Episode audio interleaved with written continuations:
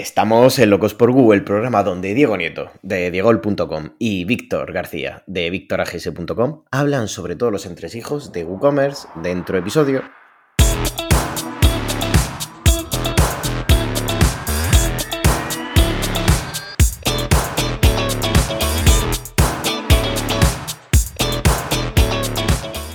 Bienvenidos al episodio número 29 de Locos por Google. En este episodio hablaremos sobre los errores comunes en WooCommerce general. En el capítulo pasado hablamos solo sobre, sobre WooCommerce o precisamente sobre plugins de WooCommerce, pero en este les va a servir para todo. Pero antes vamos a dar algunos avisos, mi estimado Diego. Exactamente, exactamente. Pues nada, un poco cansado de la semana, líos con Hacienda, de un certificado, cerrar el trimestre la declaración de la renta, pues nada, un poco quemarte la sangre por un lado, alegrarte por otro, dependiendo de muchas cosas, pero bueno. ¿Tú qué, Víctor? ¿Cómo, cómo es?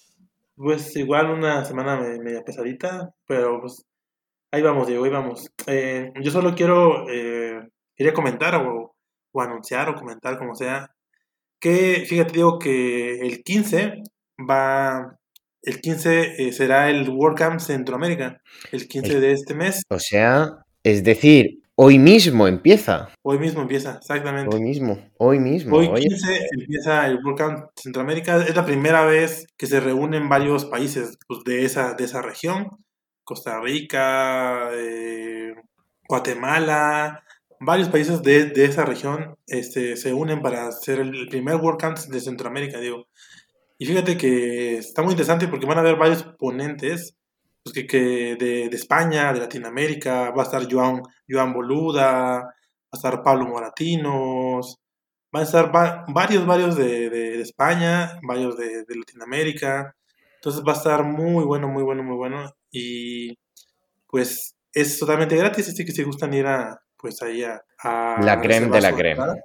La creme de la creme que va ahí. Bueno, para que Sí, para que lo sepa la, audiencia, Víctor, eh, ¿qué es una WordCamp? ¿Es un, ¿Es un campamento de WordPress o qué es exactamente? Por, para esa gente que aún no conoce lo que es una WordCamp. Ya lo hemos comentado por ahí en algún episodio también, creo, pero eh, resumiendo, un WordCamp es un evento alrededor de WordPress que se hace en cada ciudad, en cada país de prácticamente todo el mundo y por un lado lo hace en cada año y convocan a varios expertos en diferentes temas desde programación, diseño, SEO, eh, marketing, etcétera, de diferentes eh, temas eh, que pues engloban o alrededor de WordPress. Y hay, hay este, charlas todo el día y a veces no, no es un día, sino a veces es hasta cuatro días. Entonces, más o menos, eso es un WordCamp, es una reunión de expertos en WordPress donde hablan todo el día de diferentes temas. Ese es el resumen más, más cortito, ¿no? Y eh, cada país tiene su WordCamp. Entonces, eh, este, como les comento, son varios países unidos de Centroamérica y es el primero que, que se hace que se hace y entonces eh, la verdad es que está, muy genial porque pues, se unieron varios países, hasta amigos de, de México estuvieron participando ahí como voluntarios y hay muchos ponentes de, como te digo, de todas partes de Latinoamérica y también de España.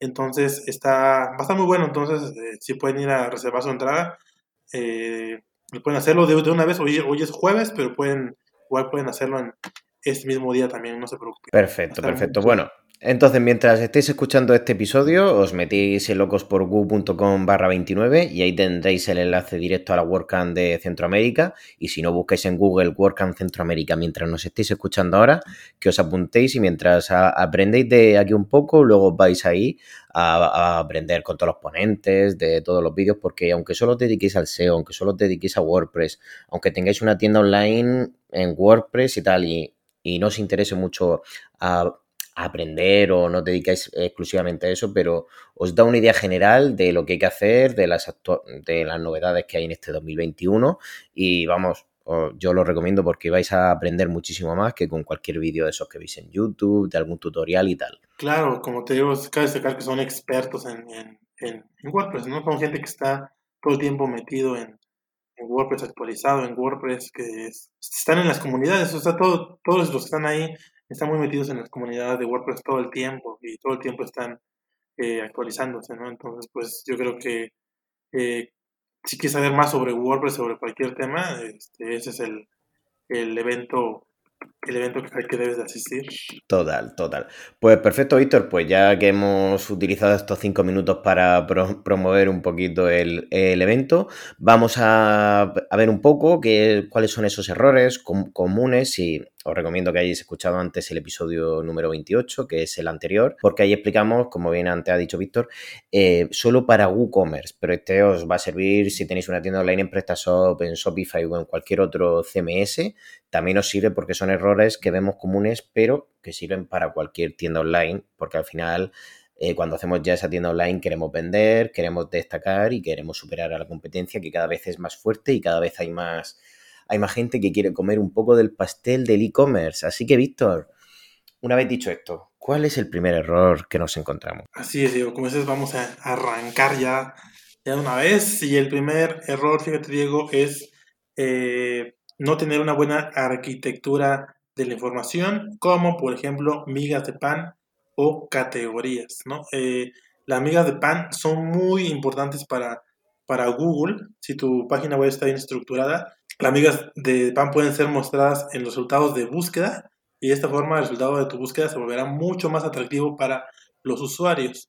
Entonces eh, es importante, igual las categorías, es muy importante poner categorías de tu producto, o sea, en qué se engloba tu, tu, tu producto, igual son muy buenas para eh, posicionar en Google, ¿no, Diego? ¿Tú qué opinas exactamente, exactamente. Ya lo hablamos en otros episodios también, revisaros todos los episodios de SEO, pero eso en general Google lo, premia porque ayuda al usuario, no tiene más. Así que vamos con el siguiente punto. que es manejar mal los productos agotados. Esto quiere decir muchas veces cuando autogestionamos nuestra, nuestra tienda online, cuando se agota un producto o bien digamos que lo borramos, cuando no, cuando no lo tendríamos que haber borrado, o bien no intentamos vender ese producto como agotado. ¿A qué me refiero venderlo como agotado en este sentido? Oye, pues decirle que lo vamos a traer tal día o que pronto lo vamos a reponer o que nos dejen su correo electrónico. Igualmente, de toda esta gestión, porque es muy grande lo que se puede hacer y tal de estrategias, el episodio de la semana que viene tratará de esto, así que mm, apuntároslo porque el mundo de los productos agotados es muy grande. Claro, no podemos hacer igual varios capítulos por ahí. Y pues eh, seguimos en el siguiente punto, mi estimado Diego, y es el, blog. Y esto ya lo habíamos platicado eh, con Pablo, y, eh, creo que en otro, en otro episodio por ahí. todos cuando arrancan un e-commerce, pues quieren tener un blog, pero no siempre es necesario, o, si no lo vas a actualizar o no le vas a dar buena, eh, pues una buena estructura o, o realmente lo vas a dejar ahí abandonado, pues no tiene caso, ¿no? Un blog tiene que estar actualizado constantemente y tiene que estar bien estructurado y tiene que tener una, una intención, o sea, pues ya sea eh, enlazar eh, en el blog eh, links hacia tus productos o promover algún producto de alguna forma diferente, o sea, no, no que sea vender, vender, vender, sino que hablar sobre algún producto en específico de una forma atractiva o tratar de, conseguir algo, ¿no? En blog, eh, alguna estrategia de marketing, eh, poder, este, no sé, conseguir correos para tu newsletter, etcétera, etcétera, etcétera, ¿no? Digo, creo que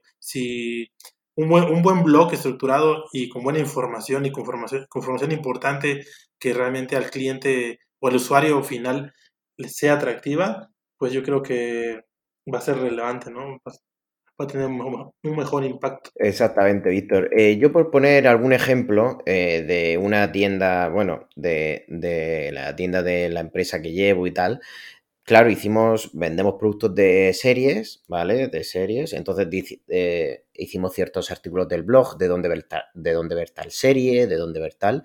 Y son artículos que tienen a lo mejor 100 visitas al día que eso es muy, muy interesante y decir vosotros, hostia, 100 visitas al día, qué bien, cuántos correos cogerás, pero en verdad eso casi no nos genera visitas, o sea, casi no nos genera ventas, casi ninguna, porque al final la gente va al artículo a ver lo que quiere ver y punto, puede ver, tú pones tu anuncio ahí de que eres una tienda, compra, este cupón de descuento, tal, pero al final ese cliente que te entra al blog no tiene, o sea, no tiene ninguna intención de comprar. Entonces al final no es lo mismo hacer ese tipo de artículo que hacer otro tipo de artículo de las mejores figuras, de dónde, de en qué fijarte para ver si la figura es real o no. Cosas, aunque no sean artículos transaccionales como tal, porque para eso ya tenemos nuestra tienda online, pero que vayan con cierta intención de... Y con esto es a lo que nos referimos Víctor y yo con el que vaya con una estrategia y no, y no crear contenido por crear contenido ahí, vamos a posicionarlo todo y, cuando en verdad lo que queremos es vender, no ser, no tener muchas que muchas veces explicamos de eso. Sí va a traer este tráfico a tu sitio, pero no va a convertir, ¿no? Y lo que queremos pues es, vender, ¿no, Diego? Exactamente, exactamente. Pasemos al siguiente punto, mi estimado Diego. Cuéntame, ¿qué más? ¿Qué más? ¿Qué otro error? Pues el siguiente punto podríamos hacer una cronología de episodios, pero es no trabajar bien la ficha del producto. La ficha del producto, digamos que es como tu carta de presentación, eh, al igual que si tú una tienda física, dependiendo de la iluminación que hay en el entorno, en qué posición lo pones, eh, si hay alguien para atenderte al lado. Todo eso es importante en una tienda física, pues en una tienda online influyen aún más factores en la ficha del, producto, lo bien hechas que están las fotos, donde colocas el precio, eh, de qué tamaño es el botón de, añadir al carrito, eh, qué beneficios pones al lado del producto que son generales de tu tienda online. En la descripción van todos los datos que necesita tu cliente, hay valoraciones del producto, o sea, la ficha del producto tiene que ser el pilar de la tienda online. Es verdad que el pilar para SEO y en general en la página de inicio, pero el pilar de la venta es cuando entra en esa ficha del producto, encontrársela en buenas condiciones y como te gustaría a ti, encontrártela para que ese cliente te acabe comprando. Y muchas veces los productos, Víctor, pues, ah, tengo, aquí tengo aquí mi sobrino que me va a subir los productos, está, le paso las fotos y me está haciendo, sí, hace unos textos, sí, y en verdad está copiado del proveedor o pone solo las medidas o pone solo tal. Y eso, a ver, eso si lo quieres hacer rápido y tal es entendible, al final cada ficha de producto requiere tiempo, pero ¿en qué te diferencia eso de la competencia? O sea, ¿por qué te van a comprar a ti el producto y no, y no en otra tienda? Entonces, la, presentación de cada uno de los productos de tu tienda online es súper importante. Claro, es muy importante y ya más adelante vamos a hablar de, creo que también podemos hacer algunos capítulos sobre esto, ¿no, Diego? Y más adelante vamos a hablar más específicamente, algo mencionar algunos plugins y algunas cosas, ¿no? Así podemos este, hacer... Este, una trilogía, una trilogía de episodios. Una trilogía o una quintología. bueno, Víctor, coméntanos el siguiente, que es va orientado al móvil, por lo que veo. Así es, lo siguiente es, algo, eh, pues que se me hace raro que muchos e-commerce todavía no, no, no manejen, ¿no? no tengan, que es la versión móvil, eh, tener una, una, buena, una buena vista en celulares y tabletas electrónicas, que se vean bien, que estén optimizadas para que el cliente pueda comprar desde ahí. Ya creo que hoy, hoy en día, pues, ¿quién no tiene un celular, no? Y muchas compras ya, ya se manejan a través del, celular y no, no, en escritorio. Entonces, tener una, una, buena versión en móvil y en tabletas electrónicas también va, va a ayudar mucho a que tu cliente no se vaya y va a ayudar mucho a que convierta tu, tu a que convierta este a una venta, ¿no? Que sea una buena venta. Como te digo, hay muchos e-commerce que no, que aún no son responsive. He visto muchísimos que no son responsive. Y eso, pues, sea como sea, pues sí, sí huyes de, ese, tipo de sitios porque no, no puedes comprar o se te complica, ¿no?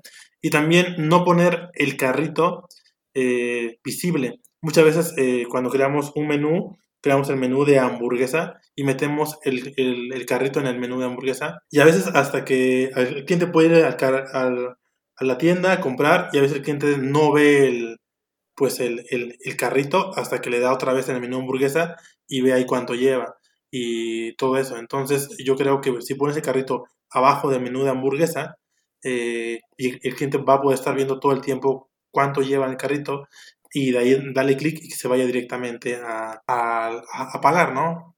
Diego, ¿tú qué opinas de esto, mi estimado Diego? Exactamente, lo importante es que paguen, Víctor. Igualmente, eh, en general, en cualquier e-commerce, porque al final estamos hablando de tiendas online, ya la, más de la mitad de la gente que entra y que compra entra por el móvil. Vamos, te puedo decir que de media, no sé si está en un 69% que entran desde, el móvil. Sí, muchísimas personas. Entonces, pues al final es verdad que muchas veces el cliente o nosotros nos fijamos en el ordenador ya que trabajamos desde él, tanto el diseño como tal, pero el móvil es aún más importante que cómo se ve la página de inicio en el, eh, en, el escritorio. Entonces, hacérselo fácil, todo visible, con letra grande, que muchas veces ahí se peca, pero bueno, tener todo eso en cuenta, es decir, vos, vosotros ahora en vuestra tienda online tal, mirarla desde el móvil, a ver si podéis comprar, a ver si hay cualquier error y certificaros de eso. Claro, Diego. Y dime, ¿qué otro error común hay o existe? Dime, dime. Pues espérate, espérate, Víctor, que se me está cargando una foto, pero es que aún no la veo. Espérate un momento. A ver, que no la veo. A ver. Ahora, ahora, ya veo la foto. Pues eso es lo que pasa al cliente cuando entra un producto y, y, se va cargando por rectangulitos o la imagen se empieza a ser borrosa y tal. Pues si ya no puedo ver la primera foto o ciertas cosas, pues yo puedo esperar un poco, habrá gente que espere porque está muy ilusionada en ver ese producto, le gusta mucho la tienda online, pero el cliente se acaba cansando y tal. Entonces, eh, que las fotos carguen perfectamente, que estén en buenas dimensiones, que si es un producto con mucho de, detalle, hay una versión de lupa para poder ampliarlo y ver ese detalle. Al final va un poco ligado también a, lo de las fichas del producto, ¿no, Víctor? Claro, va, va muy ligado a eso. Y sí, eh, fíjate que yo estoy teniendo un problema con un cliente que, eh, pues igual me pasa las imágenes muy pesadas, trato de, bajarles el, peso, pero pues eh, quiere, quiere tenerlas tal cual, el sitio se vuelve un poco lento, etcétera, etcétera. Y pues eh, a veces decido explicarle esto al cliente, decirle que las imágenes deben ser pues no tan, tan pesadas, optimizarlas. Es un poco complicado porque ellos, ellos, piensan, ellos piensan que pierde calidad, y piensan muchísimas cosas, ¿no? Y pues sí, como tú dices, entran al, home y no ven las imágenes es porque pues están pesadas, exactamente por eso. Pero bueno, pasamos al, siguiente paso. Bueno, perdón, al siguiente error común, que es eh, no tener varios métodos de pago. Esto ya, ya lo hemos comentado en, algún otro episodio. Sí, sí, sí, justo te lo... Bueno, ahora le digo el episodio a la, audiencia, explícalo mientras lo busco. claro, claro.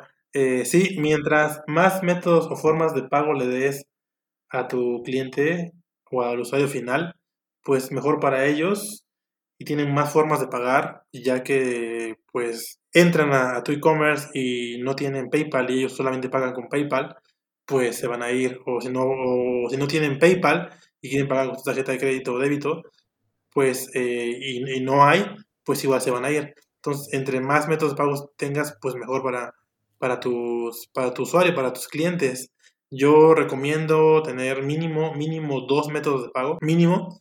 Eh, si puedes tener más adelante, pero yo creo que mínimo dos que cumplan esas, características eh, con, con PayPal y otro y otro que te permita que la gente pueda pagar con tarjeta de crédito y débito sin ninguna cuenta de otra cosa, eso, eso te puede ayudar muchísimo.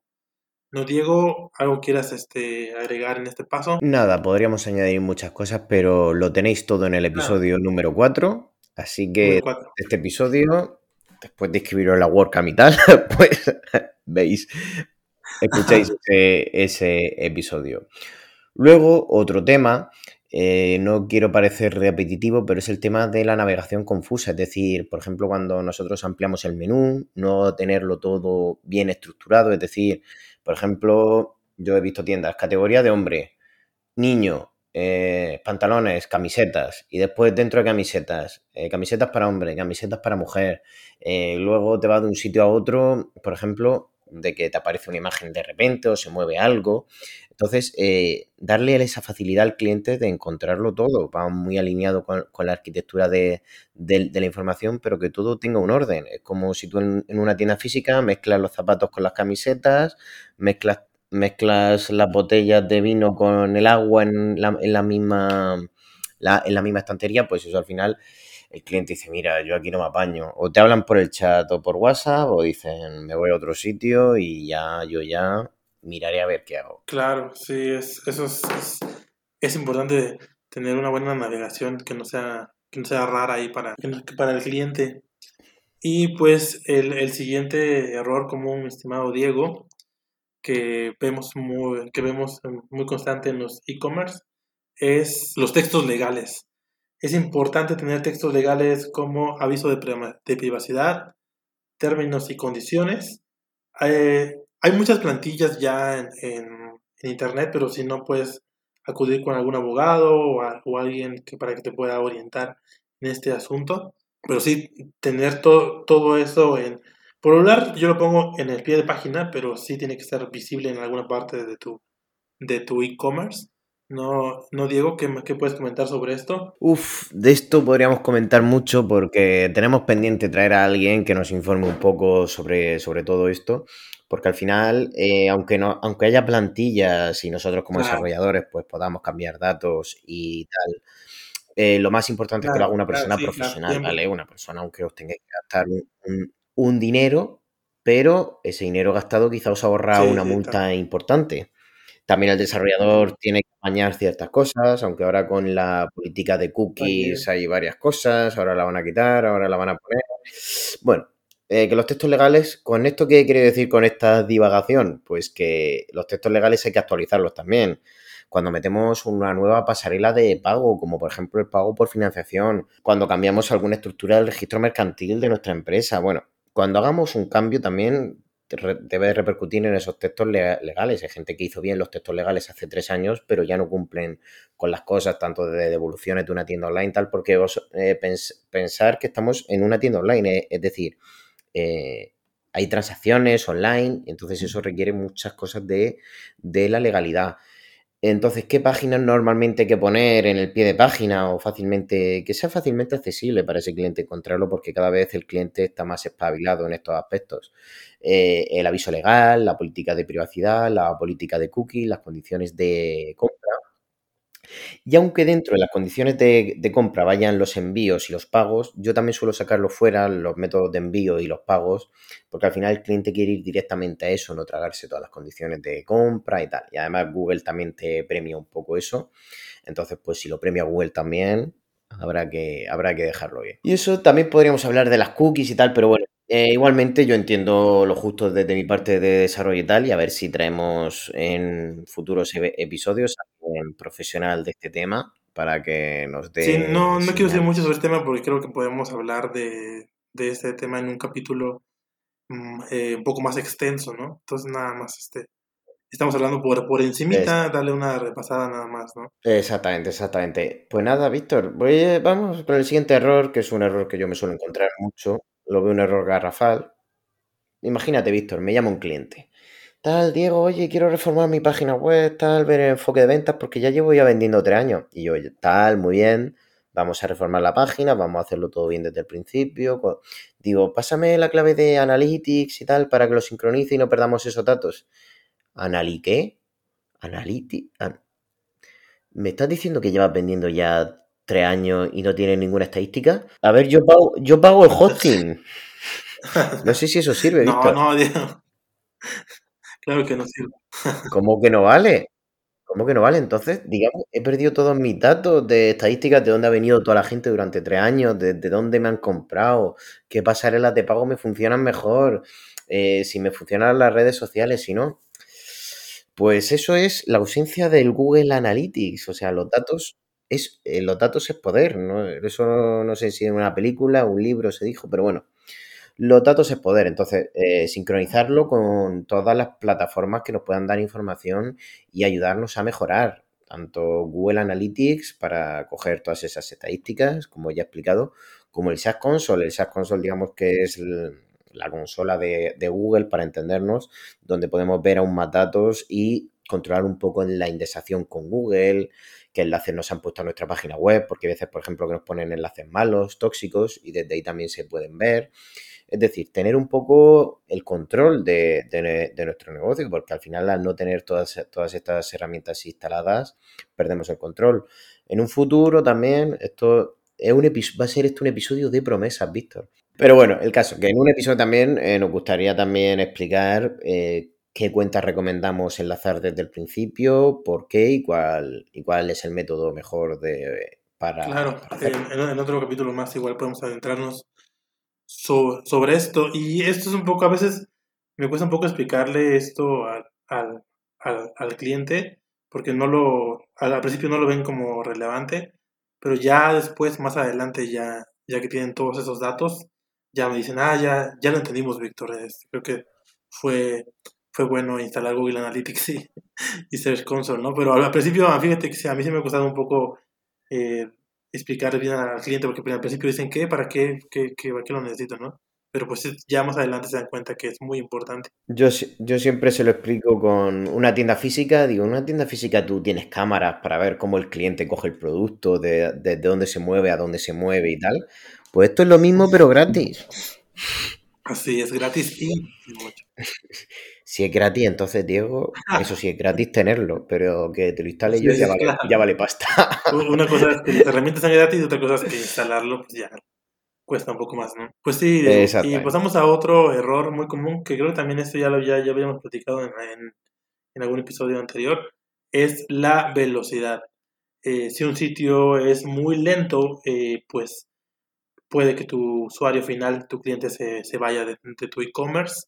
Si quiere comprar un producto y se la pasa cargando ahí todo el tiempo, pues es mejor, eh, pues es más probable que se vaya. Entonces, eh, tener todos los puntos que tengan que ver con velocidad, como el caché, eh, como ya habías comentado, las imágenes, o sea, bajarle el peso a las imágenes, tener un buen caché, tratar de no tener tantos plugins, de no tener tantas cosas que, que carguen tu, tu servidor o tener un buen servidor, que muchas veces la velocidad eh, se arregla teniendo un, un, servidor bueno y que sea, que sea este, exclusivo para, para e-commerce o para WooCommerce, ¿no?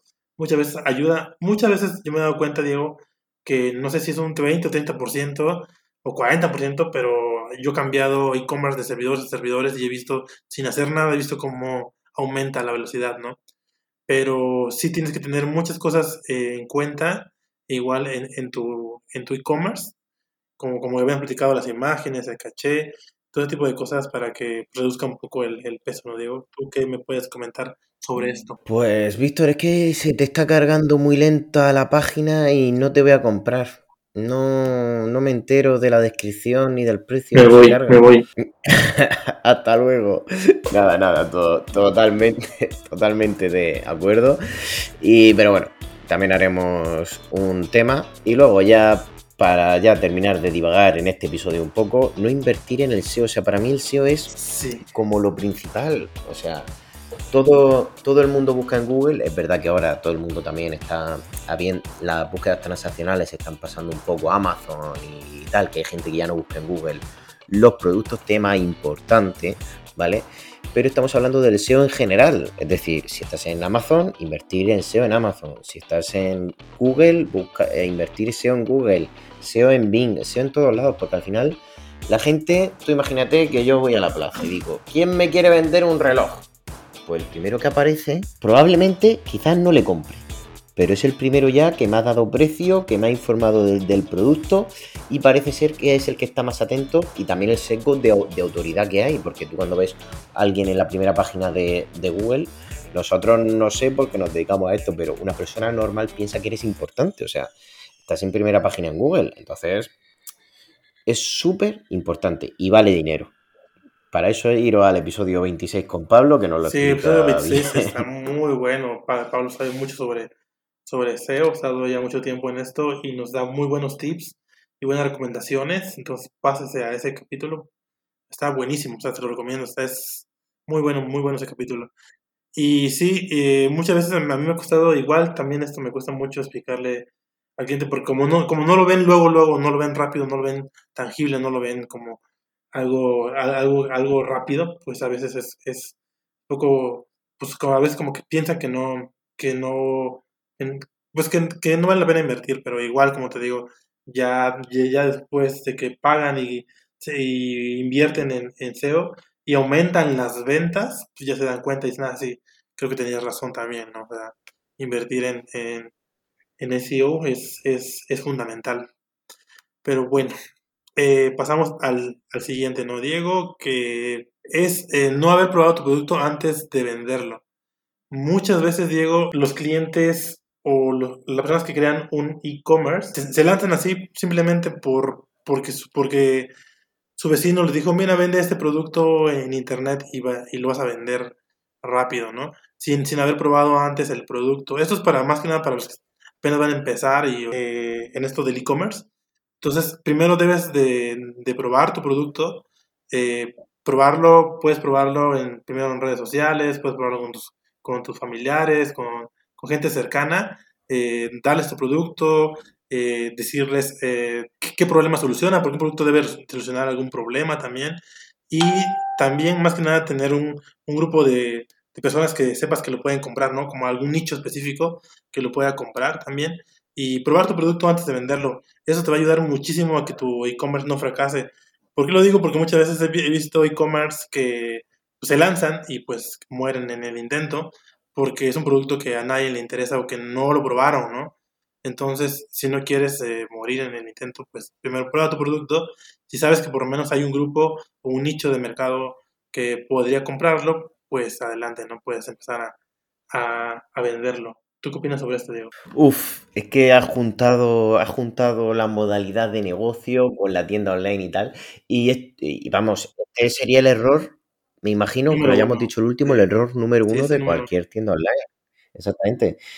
Víctor, he visto que hay gente, tío, que vende gadgets de AliExpress, le duplican el precio tal, se están forrando, o voy a vender Satisfiers a punta pala, que todo el mundo los quiere, tal. Y dices tú, vale, vale, pero entiendes del producto, entiendes tal. Yo, yo ya te digo, los clientes que yo llevo que les va mejor y tal, son los que son apasionados de su producto, es decir, lo entienden y son incluso aficionados de ese propio producto, porque eso es muy importante. Saben a qué foros hay que ir, se juntan con gente del sector, eh, saben qué influencers tiran, o sea, lo saben todo del producto, te lo desmontan con la mirada, saben qué producto si lo compran lo van a vender, todo eso, es decir, no no dejarnos guiar por la moda de que el e-commerce es el futuro ahora, todo el mundo va a comprar online, este producto lo está comprando todo el mundo, voy a venderlo yo también. Entonces, eh, tener muy en cuenta eso, que esto no es un negocio de usar y, y, tirar, de que ahora está de moda el Satisfyer o cierto gadget y tal, y vendo mucho y apago, porque en primer lugar ni va a vender mucho ni eso. Entonces, eh, tener en cuenta que esto es un negocio que, y hay que vender un producto que sea bueno, que conozcas y tal, porque después Víctor te manda una consulta por el contacto, oye, este producto he visto que pone que mide esto, pero en la caja pone que mide lo otro, eh, al final ¿cuánto mide? Y dices tú, no sé, ¿cuántos vatios tiene? ¿De qué material está hecho? Eh, para, ¿Se puede usar para esto? ¿Se derrita al sol? ¿Se puede lavar en lavavajillas? El cliente tiene todas esas preguntas y si no se le responde la ficha del producto, si ni conoces tu producto, pues ya está, ya está, no tiene más. Y que coste que yo no tengo aquí hate por esto y tal, ¿sabes, Víctor? Que esto, esto, yo, esto yo lo he leído, ¿eh? No, no, no es que me haya encontrado con esto cada día. Sí, sí, sí, es, es, es igual es algo que, que imagino que tú y yo hemos visto mucho, ¿no? Que, que pues no tienen ni idea de lo que están vendiendo y pues por más que uno haga lo, todo el esfuerzo, en todos los plugins y en todo lo que acabamos de decir. eh, por, más que uno haga todo el esfuerzo, a veces, a veces simplemente no se venden y es porque el producto pues simplemente no es un producto pues bueno o que no está bien probado o que no sabes en, dónde venderlo, ¿no? no sabes a, a, qué gente llegarle ni nada de eso. Entonces yo creo que esto es lo, lo principal antes de todo lo que hemos dicho, de todo el podcast. creo, creo que eso es lo principal y pues no, pues nada, no digo. Eh, también esto podemos hablar muchísimo y podemos hacer otro episodio con otros errores aún más, más, más enfocados a e-commerce, ¿no? Pero bueno, creo que ya después platicaremos y hablaremos sobre, sobre, sobre otro, otro episodio, igual hablando de errores. Otro, otro episodio Exactamente, exactamente, Víctor. Total, pero como aún nos quedan muchas cosas de las que hablar y hemos prometido mucho, eh, la, la, parte 3 la dejaremos para más tarde, pero si vemos que este episodio tiene muchos comentarios, muchas reproducciones, muchos likes, así quizás es, lo hacemos es. antes. Así es, quizás. así es, Diego. Si quieren que hablemos más sobre, este, sobre esto y sobre errores aún mucho antes de, de, de lanzar un e-commerce, pues también eh, díganos, ¿no? Y, y estaremos atentos. Así que Diego, pues esto creo que es todo, a menos que tengas algo que, que decirnos? Mm, pues nada, eh, que también he sacado tutoriales oh, nuevos en diegol.com, que se me ha olvidado. Si queréis hacer así algo más técnico y tal, podéis echar un vistazo, que cada semana hay un tutorial nuevo. Y nada, eh, también saludar a nuestro amigo eh, que nos, que nos a toda esa gente que nos comenta un poco por iVoox y tal, como por ejemplo Capitán Capo, eh, Romero 2, Nick D'Agostino, D'Agostino, o sea, todos los que comentáis que os tenemos en el corazón, ¿eh? que, nos ayuda mucho y nos motiva para... también a, todos los de Facebook que comentan en los grupos, también mando un saludo. Yo no tengo una lista como Diego, pero la voy a hacer para la próxima. Igual, este, muchas Lo acabo de mirar, lo acabo de mirar, pero los tengo en mi corazón. yo, muchas gracias por escucharnos, la verdad es que nos ayuda muchísimo a saber que pues sí les, sí les gusta y mientras nos estén escuchando tres, cuatro personas vamos a seguir aquí, a menos que pues no, no dejen de escuchar, ¿no? Pero hasta ahorita pues hemos tenido buena, buena respuesta. Si siguen siendo ciento y pico, Víctor, no nos vamos a quejar, no nos vamos a quejar tampoco, ¿eh? que, no, que, no, se vayan, que, no que igual, por favor, si creen que esto le puede ayudar a alguien, pues compártanlo. Eso nos va a ayudar también a nosotros a, a crecer un poco más y pues si le puede ayudar esto a, tu amigo, a tu vecino, a, a, tu suegra, no sé, a tu hermano, a, quien sea, a tu novio, a tu novia, a tu esposo, a tu esposa, si le puede ayudar algo en esto, pues compárteselo, ¿no? Compárteselo y pues nada, nos digo muchas gracias por, por escucharnos. Eh, esténse atentos. Y nos vemos, nos vemos el jueves que viene con los productos. Eso sería, va a ser un buen capítulo. Pero antes de irnos, eh, dinos en dónde pueden escucharnos. Pues en Spotify, en, Google Podcast, en Apple Podcast, en todo lo que lleve podcast y tal, ahí estamos. Y si no estamos, que nos lo digan, que nos metemos ahí también. Genial. Bueno, pues nos vamos. Que tengan una, una buena semana. Hasta luego. Hasta la próxima. Acabo de escuchar Locos por Wu, el podcast de WooCommerce con Diego Nieto y Víctor García.